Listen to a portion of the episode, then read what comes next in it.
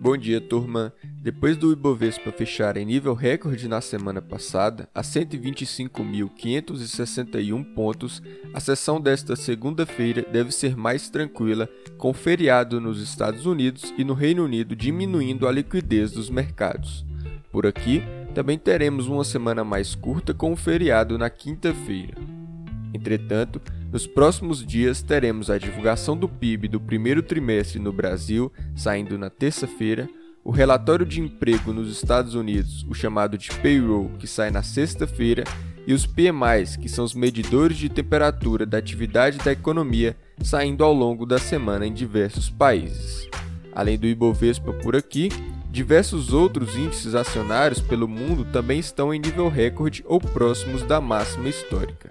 Esse otimismo mundial foi corroborado mais cedo com a expectativa de crescimento do PIB global em 5,8% em 2021, de acordo com o relatório da OCDE, que pede ainda que bancos centrais das economias desenvolvidas mantenham os estímulos monetários, tolerando uma inflação acima da meta para ajudar na retomada. Essa questão sobre estímulos e inflação vem sendo o principal dilema dos mercados, de olho principalmente nos movimentos do Federal Reserve nos Estados Unidos. Por isso, muito importante observarmos o payroll na sexta-feira, sendo que a retomada do emprego americano é a principal preocupação do Fed no momento. Nas bolsas, agora pela manhã, os índices futuros em Wall Street estão praticamente no 0 a 0, mas relembrando que o mercado à vista não abre por lá hoje devido ao feriado.